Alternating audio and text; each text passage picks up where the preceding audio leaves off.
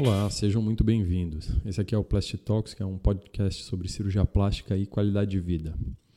No episódio de hoje, a gente vai falar um pouco sobre a blefaroplastia ou a cirurgia das pálpebras. Né? Então, para quem que serve, quem deve fazer, quem pode fazer, quem tem benefício com isso, ok? Bem-vindos de volta depois de um tenebroso inverno e vamos lá.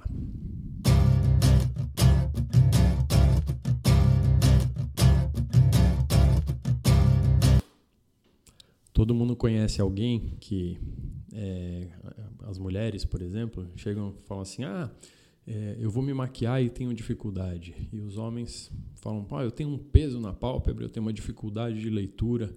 É, será que só essas pessoas têm que fazer uma cirurgia de pálpebra? Quem que tem indicação de fazer uma cirurgia de pálpebra, né? Então vamos falar um pouquinho sobre a blefaroplastia. Né? Então, quem seriam as pessoas beneficiadas por uma cirurgia de pálpebra? Vamos começar do começo. Então, o envelhecimento da, da região dos olhos né, é uma das coisas mais marcantes. Então, muitas das pessoas elas vão é, vai passando o tempo e aí a gente vai tendo sobra de pele e um olhar meio cansado ou um olhar um pouco triste ou um olhar um pouco bravo né? cada um envelhece de um jeito mas de uma maneira geral e a gente tem quatro pálpebras né? Duas em cima duas embaixo.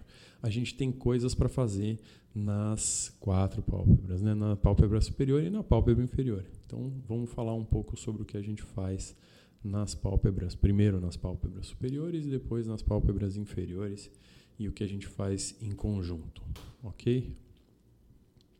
Então, o primeiro sinal, o sinal mais marcante, é uma sobra de pele que a gente tem na pálpebra superior. Isso normalmente a gente vê um pouco mais para o canto do olho, na região lateral. Né? Então, as pessoas vão notando que tem uma sobrinha de pele lá, ou então elas notam uma sensação de peso uma dificuldade para algumas atividades. Tem gente que tem uma redução do campo visual, ou seja, é um pouco mais difícil de ver. Tem gente que sente um inchaço é, quando acorda e uma dificuldade de, de levantar, é, de abrir o olho mais no final do dia. Tem todas essas coisas que podem acontecer. Então, é, na pálpebra superior, o porquê que a gente tem sobra de pele? Então, essa é a primeira questão. Normalmente o que acontece é que a gente tem uma queda da sobrancelha. Então, nem sempre a cirurgia da pálpebra vai resolver a queda da sobrancelha e a gente sempre tem que prestar atenção no que está acontecendo na sobrancelha antes de fazer a cirurgia da pálpebra. Por quê? É muito fácil a gente querer é, resolver todo aquele excesso de pele que tem na pálpebra de cima, tirar, e aí a gente pode, pode ter dois problemas. O primeiro problema é a pessoa ficar com dificuldade de fechar. A segunda, que é talvez um pouco mais difícil de acontecer, mas que acontece eventualmente, é a sobrancelha descer. Então a gente já tem uma cara de, de triste e a gente piora isso com a cirurgia da pálpebra, porque tirou muito a pele, aí o que acontece é que a sobrancelha desce.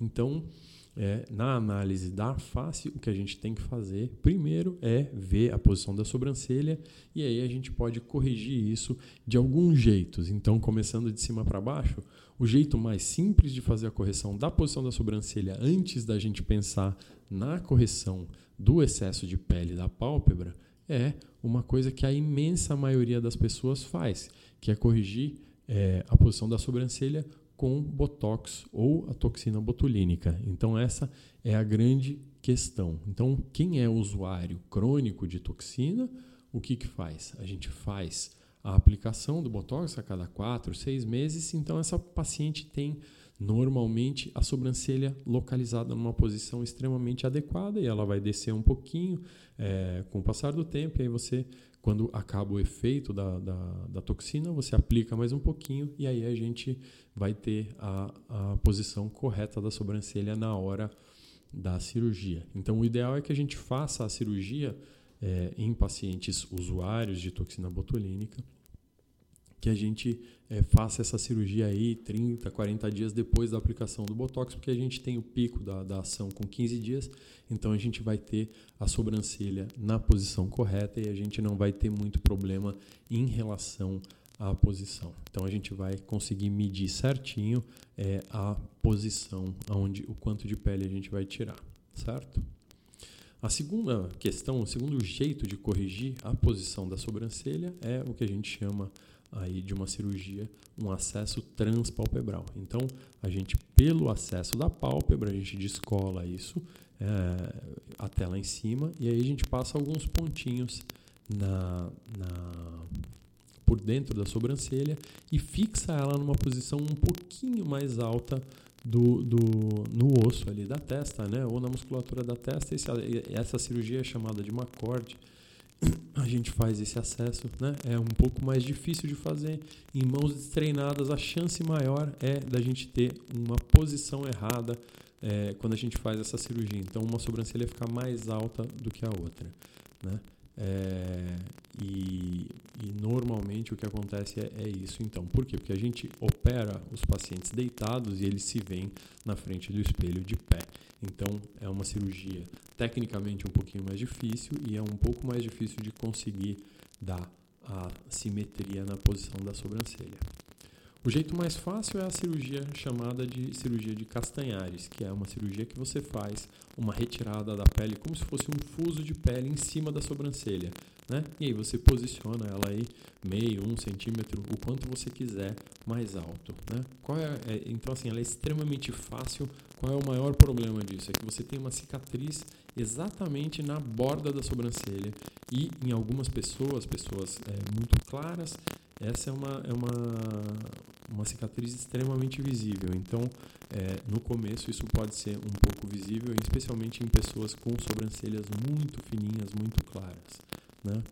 As outras modalidades disponíveis para a gente fazer isso são as modalidades com cicatrizes escondidas dentro do cabelo, que são um pequeno acesso de 2, 3 centímetros ali escondido dentro do couro cabeludo, que a gente faz sem nenhum, é, nenhum equipamento especial, e aí você faz esse descolamento até a cauda da sobrancelha, e aí com pontos a gente fixa isso um pouquinho, e também algumas outras é, cirurgias que a gente faz com videoendoscopia, tirando um pouco da pele também, certo? Essa é a outra modalidade de suspensão de sobrancelha. A última modalidade de suspensão de sobrancelha, né, finalizando essa, essa parte, é a incisão coronal, que é uma incisão que a gente faz para como se a gente fosse fazer um rejuvenescimento da face da região superior, então é uma incisão grande dentro do, do, do cabelo que a gente faz, e aí é, ela vem de uma orelha até a outra, a gente faz uma linha quebrada para ela ficar pouco visível, e aí quando a gente faz isso, a gente pode enfraquecer. É como se a gente fizesse um botox cirúrgico, né? Então a gente já aproveita, enfraquece a musculatura frontal, a gente enfraquece uh, essas rugas uh, que a gente tem na glabela, né? na região ali do centro da testa, que faz a, a sobrancelha ficar mais junta né? E a gente pode reposicionar aí a, a, sobrancelha onde a gente quiser. Então essa é a cicatriz mais extensa, mas é então o que a gente chama de uma um lifting frontal ou uma incisão coronal para reposicionar a sobrancelha. E aí, quando a gente faz é, com isso, a gente termina o capítulo elevação da sobrancelha no pré-operatório da blefaroplastia.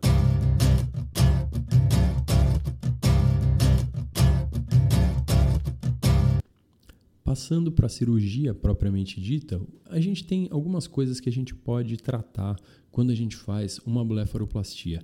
E na blefaroplastia, então, a gente pode tratar o excesso de pele, algumas rugas que se formam, a gente pode tratar a musculatura, né? tanto o músculo orbicular, que é o músculo que faz o fechamento das pálpebras e que é o responsável por, por algumas rugas, tipo o pé de galinha, que são aquelas rugas que ficam no canto do olho. A gente pode tratar o músculo levantador da pálpebra, que é um músculo que é o responsável pela abertura voluntária, né? Então, algumas pacientes, alguns pacientes, com o passar do tempo, eles podem ter uma ptose, que é uma queda do, da pálpebra, né?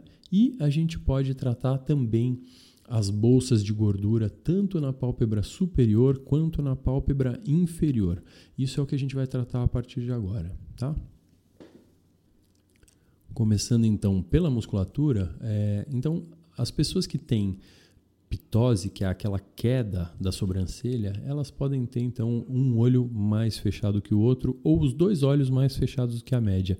E aí a gente, é, muitas vezes, quando a pessoa tem uma pitose, ela olha, acaba é, inclinando a, a cabeça e olhando, e aí a gente fica com uma impressão que essa pessoa ela é convencida ou tem o nariz empinado porque ela acaba olhando com o olho um pouco fechado tal. Então a gente pode fazer isso é, de dois jeitos. Então, quando é uma ptose leve, a gente pode fazer uma cirurgia que é a, a conjuntivo-milerectomia, né, que é a retirada do músculo de Miller, que é um músculo que faz esses últimos 10, 15% da abertura da pálpebra, que é uma abertura involuntária.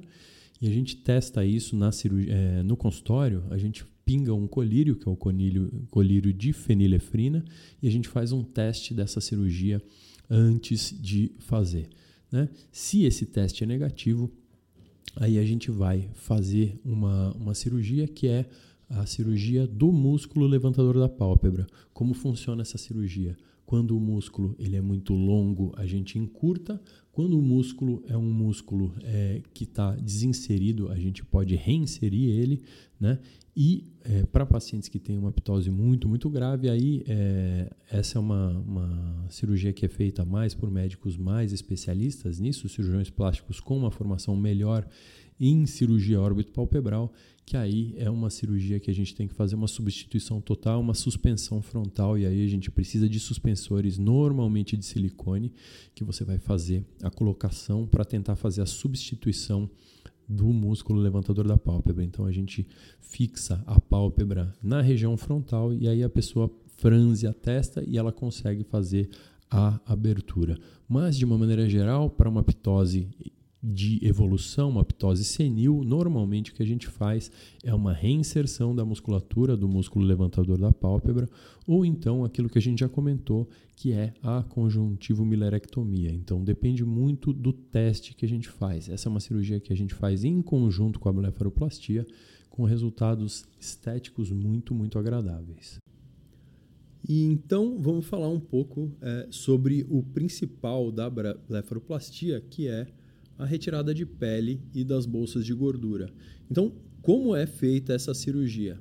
Então, a gente divide isso na, nas duas pálpebras. Na pálpebra superior, o que a gente faz é uma retirada de um fuso de pele, certo? Ou seja, de uma pequena elipse de pele. É, e aí a gente faz, então, é, com anestesia local e uma sedação leve e tal, num esquema de hospital dia, a gente tira um pouco dessa pele né? A gente testa a quantidade de pele que a gente vai tirar é, com uma pinça, né? uma pinça delicada, e a gente pede para o paciente piscar e a gente faz essa marcação. Aí, infiltração de anestesia local, uma leve sedação, e aí faz a retirada dessa pequena porção de pele. Isso na pálpebra superior. Aí a gente tira, né? É, com o passar do tempo, o que acontece é que as bolsas de gordura elas começam a ficar mais superficiais, elas vão se protruindo, né? Elas vão se projetando e elas ficam visíveis ali, especialmente mais perto do canto do olho, na parte de cima.